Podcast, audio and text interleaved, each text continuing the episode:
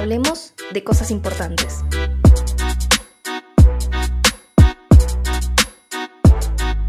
Hoy, en Hablemos de cosas importantes, nos encontramos en un nuevo ciclo para hablar sobre la recientemente aprobada Ley de Cupo Laboral Trans. En este encuentro tenemos como invitada a Cristina Monserrat Hendrickse. Ella es abogada, profesora y activista feminista. Cristina nos viene a contar un poco sobre la importancia de la implementación de esta ley, en qué consiste y qué es lo que establece. Cristina, ¿cómo estás? ¿Qué tal? Buenas tardes, Carolina. Gracias por la invitación. No, a vos por, por aceptar la, invitación. Eh, como primera pregunta, quería preguntarte cuál o cuáles son los orígenes de, esta ley, cómo comenzó la construcción de, de la misma. Bueno, es uno de los reclamos históricos del colectivo LGBT y que tiene anclaje en una situación de la realidad. Eh, actualmente tenemos un 10% de desocupación en el medio de la pandemia, se ha incrementado por la situación económica generada por la pandemia, no solo en, en, la Argentina, sino en todo el mundo. Y en Argentina esa desocupación, que es del 10% para la generalidad de la gente, para toda la gente, en el colectivo trans es del 85%. O sea que hay una diferencia muy grande que nos está indicando que algo pasa en el mercado laboral, algo pasa con las trabas, ¿no? No, no entran ni en el empleo público ni en el empleo este, privado. Y bueno, eh, para este tipo de situaciones donde hay una desigualdad real, la Constitución tiene prevista acciones positivas. Están previstas en el artículo 75, inciso 23 de la Constitución, que le manda al Congreso dictar leyes que contengan acciones positivas para asegurar la igualdad real de oportunidades y de trato y garantizar los derechos de la Constitución. Entonces acá estamos frente a una desigualdad muy grande y para compensarla se hace otra desigualdad en sentido inverso, que es la acción positiva. Es como un sub baja, ¿no? Sub baja donde la realidad es una gorda como yo que se sienta en una punta y no deja subir a nadie, ¿no? Como esos chicos egoístas que no quieren compartir en los juegos de la plaza. Entonces viene el Estado que también es otro gordo, y se sienta en la otra punta para tratar de equilibrar. Y acá como equilibria, estableciendo un cupo. ¿Qué significa el cupo? ¿Que hay que crear puestos para las trans? No. Lo que significa es que de cada puesto que se produzca una vacante va a tener que asegurarse que de cada 100 trabajadores públicos, uno sea al menos una persona trans. Eso es lo que marca la ley de cupo. No es un privilegio, sino que es una medida transitoria hasta que termine la desigualdad, cuando sería lo más lindo que no hubiera esta ley, que no la necesitáramos. Entonces, mientras culturalmente... por supuesto.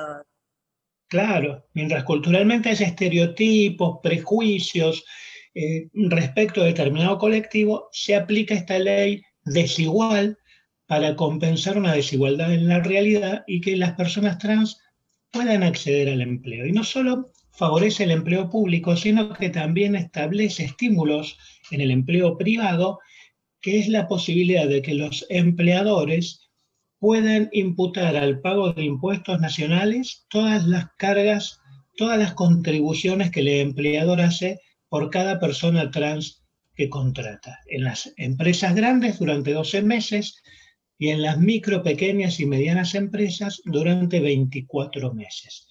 Y también en cuanto, bueno, la otra crítica que a veces se hace de sectores antiderechos es decir, bueno, pero el acceso al empleo tiene que ser por idoneidad. Más allá de que sabemos que no es tan así, que al empleo público se accede por amiguismo, por punterismo político, en general, no todos, ¿no?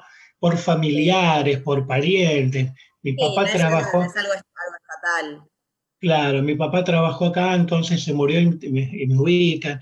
Bueno, eso tampoco tiene que ver con el, con, la idoneidad y está en muchas convenciones este, colectivas. Pero para suplir ese tema, la ley también prevé dos herramientas. Una es la terminalidad educativa. Las personas trans eh, generalmente han sido excluidas primero de su familia y luego de la educación, además de la salud, ¿no? Y del empleo. Entonces, no, la mayoría no ha terminado el nivel básico de educación. La ley prevé que personas trans que ingresa al Estado tiene que terminar su nivel básico de educación y el Estado tiene que acompañarla para terminar terminar ese nivel básico de educación. Y además tiene que capacitarla para la tarea que va a cumplir. De todas maneras, esto de la idoneidad y de la meritocracia hay que tomarlo con pinzas también, porque no todas las actividades que se desarrollan en el Estado requieren que tengas un máster en Harvard, ¿no? Si vos vas a tener una mesa de entrada, no es tanta la capacitación que este, tenés que tener, o si vas a servir café, sacar fotocopias o hacer tareas de limpieza, ¿no? Hay tareas más capacitadas, tareas menos calificadas, y, bueno, este, esto no es un argumento este, para, para excluirlas. Ese es más o menos el espíritu de la ley de cupo laboral trans, que es una medida de acción positiva como lo es también la paridad de género, ¿no? la paridad en las listas, de que haya una proporción igualitaria y alternada para los partidos políticos, que también por estigmas, por patriarcado, las mujeres quedábamos relegadas. Y bueno, a partir de esta ley que establece un cupo, un varón, una mujer, un varón, una mujer, se equipara, porque la población es mitad femenina, mitad masculina, pero las bancas del Congreso eran, no eran mitad y mitad, había mayoría masculina. Frente a esa desigualdad real, vino una ley también de acción positiva generando una desigualdad este, legal para compensar una desigualdad real. Y otro ejemplo también de eh, cupo laboral eh, son las leyes que establecen cupo laboral para las personas discapacitadas, como lo hay en Nación y como lo hay también en la Ciudad Autónoma de Buenos Aires. Y también otro colectivo que en su momento fue estigmatizado, sobre todo al principio, después de terminar la guerra, son los excombatientes de la Guerra del Atlántico Sur, que también tienen cupos laborales, tienen la posibilidad de ingresar al empleo este, público, porque cuando volvieron eran tratados de loquitos, de, gente alterada, y, bueno, no conseguían empleo, nadie los quería tomar, y también se hicieron este, este tipo de normas, que no son privilegios, ¿no? Este, sino que son herramientas para tratar... Son, claro, para garantizar derechos, para garantizar la igualdad real de oportunidades, no la igualdad ficticia del siglo XIX, cuando se hizo la Constitución, todos somos iguales ante la ley, pero no éramos tan iguales, pues los varones votaban y las mujeres no. Los varones podían ser elegidos en cargos públicos y las mujeres no. O sea que esa igualdad no era muy creíble. Y esta es la igualdad real. Claro, exactamente, sí. Y mm, te hago, digamos, otra, otra pregunta me, mencionaste un poco cómo, cómo, impactaría en el mercado laboral eh, el tema de, la ley cuando se implemente, pero en base a todo esto que me mencionás, que es lo que marca lo que marca el, ideal del cupo, ¿vos cómo lo ves? Eh, ¿Cómo lo ves eh, para que se efectivice? ¿Considerás que existe un panorama bastante positivo, que, puede llegar a haber cierta equidad y cumplimiento correcto del cupo? ¿O crees que es un camino muy largo por recorrer? Bueno, este, hay, dos, sujetos, ¿no? Para este, que pueda funcionar este, fluidamente la efectivización de esta ley. Uno de esos sujetos es el colectivo LGBT, que observa, que sigue, que lucha y que es un colectivo muy organizado. Estamos todas peleadas entre nosotras, pero cuando vamos contra la LGBT-fobia nos unimos. Entonces estamos muy atentas. Y esto también, claro, y esto también es producto de esa lucha. Y por el otro lado, tenemos que tener en cuenta el contexto político y que no es ajeno, no es una cuestión solamente jurídica, sino que es una cuestión política. Y voy a dar unos ejemplos. La ley de cupo laboral trans en la provincia de Buenos Aires, llamada Ley Diana Zacayán, fue aprobada en diciembre del 2015. En diciembre, el 10 de diciembre del 2015, asume el gobierno de la provincia la fuerza política de Juntos por el Cambio, encabezada por la fórmula por María Eugenia Vidal, quien accede a la gobernación por el voto mayoritario del pueblo bonaerense. Durante cuatro años de su gobierno no cumplió el deber que tiene el Ejecutivo bonaerense de reglamentar las leyes que sanciona el Congreso bonaerense. los diputados y los senadores. No la reglamentó hasta 10 días antes de terminar su mandato, ahí la reglamentó. Pese a la presión de los colectivos, la reglamentó recién al final. Tengamos en cuenta que durante esos cuatro años hubo mucha presión de los grupos celestes por referenciar con ese símbolo a los que eran antiaborto y a los que al derecho humano, a la identidad de género, lo llaman despectivamente ideología de género. Fue permeable a esas presiones antiderechos y recién 10 días antes reglamentó la ley y le pasó la pelota al gobierno siguiente, al de Axel Kichilov, estableciendo un plazo de 60 días para hacer un relevamiento. Con lo cual demoró la aplicación de la ley. Tengamos en cuenta que la demora en instrumentar esa ley nos lleva al menos un muerto, que es Tehuel. ¿A dónde está Tehuel? Tehuel muere, no muere, perdón, desaparece, desaparece cuando iba a buscar trabajo. Él estaba buscando empleo porque estaba excluido del mercado laboral como varón trans varón trans, para aclarar a la gente, personas que han nacido, se les ha asignado el nacer sexo femenino y se autoperciben con género masculino. En su búsqueda desesperada por tener un empleo, cae en un ambiente marginal del submundo y ahí desapareció.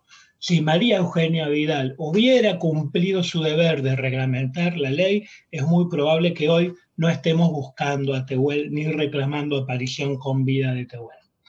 Este es un ejemplo. El otro ejemplo, en el año 2012 se aprueba en la ciudad autónoma de Buenos Aires la ley 4376, 4376, que promociona los derechos de las personas LGBT en su artículo quinto, inciso C, establece un cupo laboral del 5% en todos los poderes del gobierno de la ciudad autónoma de Buenos Aires. No lo reglamentó el primer gobierno como de gobierno de la ciudad de Mauricio Macri, ni su segundo gobierno, ni el primero de la Reta, ni hasta ahora la mitad del segundo gobierno de la Reta.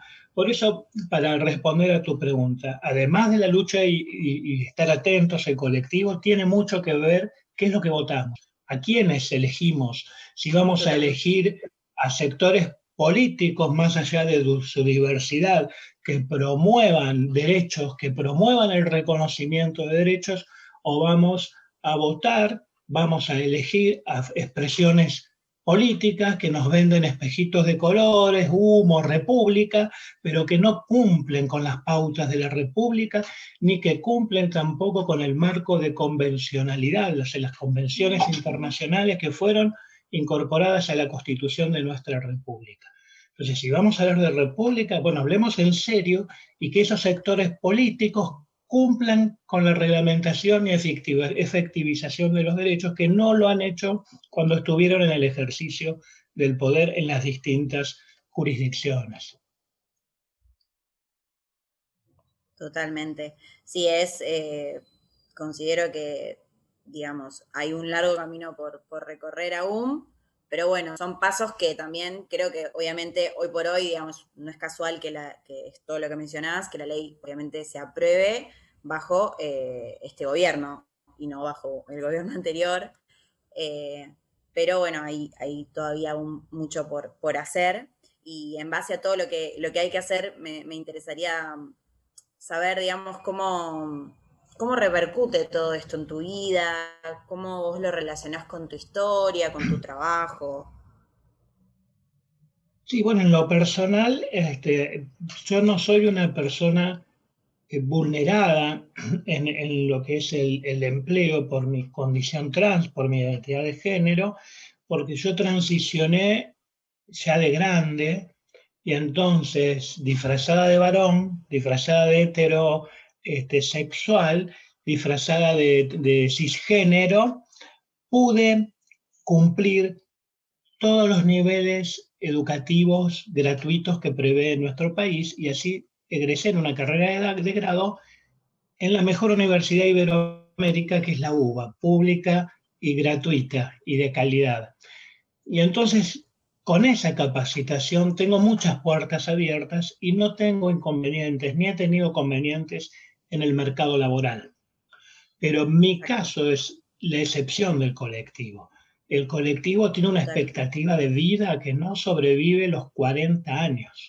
Mueren antes por la exclusión, por la marginación, por el desprecio, por la falta de atención de salud, por la falta de inclusión laboral, no tener un trabajo, no tener una obra social, no tener una contención. El empleo también es un lugar donde vos socializás, donde te contienen. Y bueno, eh, todo eso afecta a la salud psíquica, el equilibrio de las personas. Y evidentemente la mayoría está excluida y su expectativa de vida es muy baja. En, mi caso personal, a mí no, no me afecta este, directamente porque yo tengo mi profesión y la ejerzo y vivo ella y además soy docente y entonces no tengo ningún este inconveniente. Pero no, no es mi caso el de la mayor cantidad de personas del colectivo que, como Tehuel, varón trans, y como las mujeres trans, a las que ubican en el trabajo sexual o en la explotación de la trata, este, eh, esa es la mayoría de la situación de las personas este, trans, en trabajo, en educación, en salud, en vivienda. Entiendo, entiendo. Sí, no, eh, por supuesto que, digamos, vos serías la, excepción a la regla en este caso, pero, em, digamos, mi pregunta también va un poco desde el lado del tipo de, trabajo que vos haces, si interferís de alguna manera en, todo esto del nuevo cupo o, si vas a cumplir algún rol en particular eh, desde el de la implementación de la ley. No, Más allá de que es algo que después es el colectivo mismo el que lucha. Claro, la implementación eh, se va a hacer un registro, prevé la ley, donde se van a poder inscribir todas las personas trans y, volcar cuáles son sus capacidades, sus entrenamientos, qué es lo que les gustaría hacer y bueno, en base a eso eh, se va a decidir. Yo en cuanto a la implementación, no, como, como abogada particular no, no tengo ningún rol asignado por, este, por, por, el Estado, ¿no? Eso lo tiene que llevar adelante el Estado, bueno, en el Ministerio de, de las Mujeres, de Género y de Diversidad, donde inclusive hay una directora nacional que es trans, como Alba Rueda, el INADI, donde hay una este, eh, secretaria que también es trans, que es Ornera Infante, ¿no? Este, como decías vos, no hubiera cedido el cupo en otro gobierno y en este. Este es un gobierno inclusivo donde las personas trans han podido ocupar cargos de jerarquía dentro de la estructura del Ejecutivo y antes de la ley ya hubo un decreto del presidente Fernández donde reglamentó el cupo laboral trans en el Poder Ejecutivo. Y esta ley además lo reglamenta en el Poder Legislativo y en, y en el judicial, lo incluyen, más que reglamentarlo, en el, poder legislativo y en el judicial, lo que nos da también eh, la posibilidad de federalizar la ley, porque hay juzgados federales en todo el país que van a tener que también incluir un 1% de personas trans en sus juzgados. Y esto también influye positivamente en el colectivo, porque las trans ya no van a tener que estar escondidas en las zonas rojas en la noche, como si fueran vampiros. Ahora vas a ir a una oficina y te va a atender una persona cis o una persona trans. Se va a visibilizar, no vamos a ser los monstruos de la noche. Va a estar más naturalizado y las próximas generaciones van a tener una mayor empatía con el colectivo. Esto va a reducir la y va a lograr que por fin se derogue algún día esta ley. Nosotros queremos que, se, que ahora se cumpla, obviamente, pero que llegue el momento en que digamos no la necesitamos más, no necesitamos esta ley. Y entonces vas a ir a una oficina pública, a un juzgado y te vas a encontrar, además de personas cis, personas trans. Va a haber más diversidad ¿no? en, en, en estas oficinas y eso va a generar una mayor aceptación, ¿no? De que, de, que no somos monstruos que aparecemos como las películas de, los zombies, ¿no? Este, sino que somos personas de carne y hueso también, y que podemos hacer el trabajo que hacen otras personas. Sí, sí, por supuesto. Sí, es una cuestión de, de dejar de creer que hay algún tipo de anormalidad en en las personas trans, así como vos, por ejemplo, también mencionaste las personas con discapacidad o, por ejemplo, bueno, los excombatientes, como que son todas em, segmentaciones que hace la, sociedad o el común, común denominador de la sociedad, no la sociedad completa, que hace que se genere como un tabú con estas personas como si no fuesen capaces de, como si no fuesen personas incluso, digo, como, es, muy global, ¿no? Pero digo, la importancia de, cosas como, como, el cupo laboral eh, trans son de, este tipo, como dejar de eh, estigmatizar constantemente, porque lo que hace la sociedad constantemente es estigmatizar, eh, y me parece como algo súper positivo. Y en base a eso, también te quiero preguntar, digamos, sobre, bueno, tu carrera, vos sos abogada, sos profesora, em, sos activista, por supuesto, y em, me interesa saber un poco, así brevemente, que en base a esto que, por ejemplo, bueno, eh, que, la comunidad trans tiene mm, espacio en el poder ejecutivo, por ejemplo, ¿cómo ves vos tu carrera, futuro, ya que vos sos abogada, estuviste en su momento eh, con intenciones, de, bueno, te postulaste para ser jueza? Sí, este, me, me, interesa la participación en la vida pública de mi país, que es un derecho humano que tenemos todas las personas reconocidas en la Convención Interamericana de, Derechos Humanos. Todas las personas podemos participar en la vida pública, en el gobierno de nuestro país. Yo en su momento sí me postulé eh, en un concurso para jueza de familia en Neuquén. Bueno, nadie se hace jueza en el primer concurso. Es una experiencia, una experiencia muy, muy interesante que me enriqueció mucho y no descarto este, eh, seguir participando y actualmente también este, eh, participo políticamente, me, he postulado como precandidata a concejal en la municipalidad de, Vicente López y bueno, veremos este, cómo quedo en, en, las listas del Frente de Todos. Voy, me ha propuesto participar el Partido Comunista que está dentro del Frente de Todos y acepté la, la, propuesta, no, no me ofreció Juntos por el Cambio, ¿viste? me ofrecieron partidos progres, partidos de, como los que están en el frente de todo. Obviamente. ¿no? Y, claro, y bueno, este, acepté la propuesta y, con, con, los demás partidos que integran el frente veremos en qué orden quedaré, si tercera, cuarta, quinta, se conversará eso o habrá paso, veremos cómo se resuelve. No es algo en lo que yo participe, participa la gente del partido en eso, pero bueno, ya está lanzada, instalada mi, precandidatura y veremos este, esta primera experiencia cómo, cómo, resulta y qué es lo que puedo aprender de, este eh, camino de incursionar también en la vida política. Y no voy a ser la única, este, también mi, mi hermana trans y amiga Paula Arraigada, que es del Partido Justicialista de Cava, se postuló hace dos años para diputada nacional, por muy poquito no entró, y, entiendo que también se va a postular en, este, en esta elección del 2021, y ojalá tengamos la suerte de tener a Paula como nuestra primera diputada nacional trans, ¿no? Como también ir abriendo un, un camino en ese terreno y ocupar todos los espacios. No queremos dejar ningún espacio donde no haya una persona trans. Y tengo entendido que en la provincia de Santa Fe también es precandidata Tayana, Tayana Ren, que es una veterana de guerra de Malvinas y que es trans, y este, aunque se escandalicen algunos este, ultraderechistas que levantan la bandera de Malvinas como algo masculino, patrimonio solo de, los varones. Bueno, tenemos una hermana trans que es veterana de Malvinas, santafesina, Tayana Ren, que también se postula como eh, precandidata a diputada, no sabría decirte si provincial o nacional, pero bueno, ojalá también este, tenga suerte y, el electorado la elija y bueno, en algún momento se va a tener que dar, ¿no? Que aparezca una diputada trans, una concejal, una intendenta.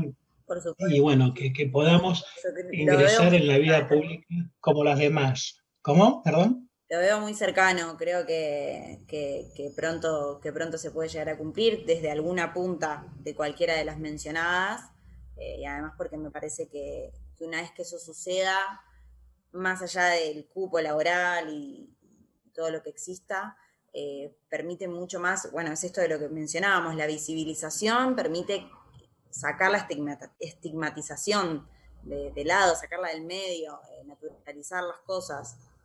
Sí, efectivamente. Bueno, romper los estigmas, ¿no? Que es todo un desafío para el feminismo, no solo para las trans, para las personas trans, sino para todo el feminismo en sí, ¿no? Las luchas que se están llevando a lo largo del todo, país, de todo el país, la marea verde, para reformar el poder judicial, tener un poder judicial feminista, que no haya más sentencias como la que tuvo que padecer la familia de Lucía Pérez, donde absuelven a los femicidas y se juzgó a la víctima y se juzgó la historia de la víctima sin una perspectiva de, de género, fallo que por suerte y gracias a la lucha de la marea verde fue anulado, anulación que fue confirmada por la Suprema Corte de la provincia de Buenos Aires, y hoy también se está tramitando un jurado de enjuiciamiento, un jury, para destituir a los jueces que este, habían decidido sin perspectiva de género y por tanto no habían sido imparciales. Sí, sí, totalmente. Bueno, de, eso hablamos cuando, cuando decimos la importancia de que, de que haya otras, eh, otras eh, entidades en el Poder Judicial, por sobre todo que es el más difícil de, de cambiar, ¿no? Porque desde lo que es el legislativo, por ejemplo, bueno, nada, eh, es más sencillo, pero el judicial es tan arcaico en un montón de, cuestiones y es el más difícil de, corromper también. Así que esperemos que esperemos que en tu próxima postulación puedas, puedas aproximarte cada vez más. Eh, la verdad que estaría buenísimo, además de que sería algo histórico y, que sea en la Argentina me, parece, me parecería como súper importante. Eh, y con la cantidad de, años de, carrera que tenés encima, bueno, nada, capacitada estás por demás, ¿no? Pero bueno, eh, es como también la importancia de, que eso suceda. Sí, igual en esto, viste, de capacitada, eh, yo creo que una reforma judicial feminista también debería incluir la posibilidad de jueces legos, ¿no? de no necesariamente ser abogados para ser jueces en determinadas materias que no son tan complejas. En la provincia del Neuquén existe la justicia de paz y los jueces de paz no son abogados, no se requiere ser abogado y de hecho creo que ningún juez de paz de Neuquén lo es.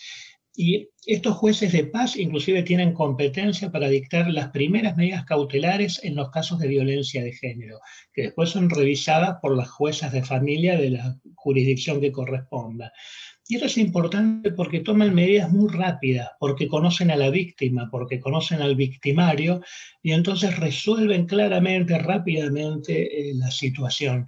Y bueno, esto sería muy interesante también que se estableciera en las distintas jurisdicciones del país y en la justicia nacional juzgados legos, esto es, no letrados, que no sean abogados, para decidir cuestiones de menor cuantía, para decidir medidas cautelares urgentes y rápidas en materia de violencia de género, una vecina conoce lo que es la violencia, se la capacita un poco y rápidamente podría decidir con una jueza por manzana, una jueza por barrio, una jueza de acuerdo a la cantidad de población.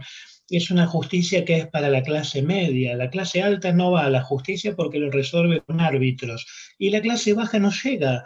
Anda a hacer un contrato de alquiler en la 21-24. No existe el contrato de alquiler. Tampoco existe el desalojo judicial. Te desalojan de otra manera. O sea, el, derecho no llega a la mayor parte de la población.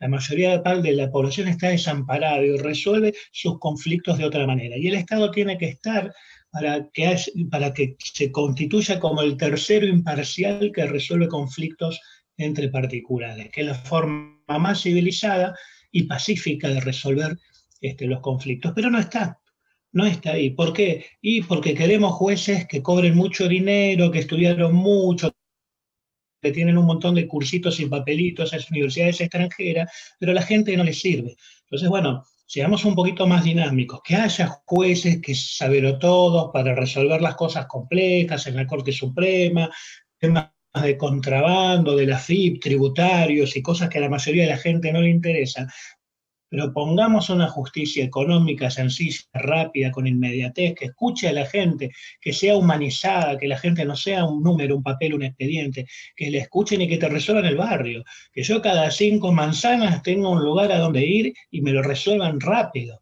que si está el machirulo viniendo a asesinar, se tomen las medidas antes para bajar esta pandemia que son los femicidios cada 29 horas o 24 horas en los 19 en la Argentina.